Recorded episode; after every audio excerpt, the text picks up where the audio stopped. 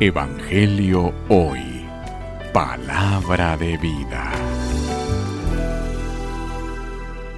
Lectura del Santo Evangelio según San Juan. Gloria a ti, Señor. En aquel tiempo Jesús dijo a sus discípulos, Como el Padre me ama, así los amo yo.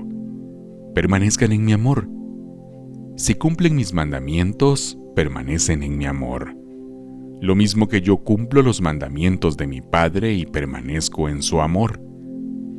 Les he dicho esto para que mi alegría esté en ustedes y su alegría sea plena.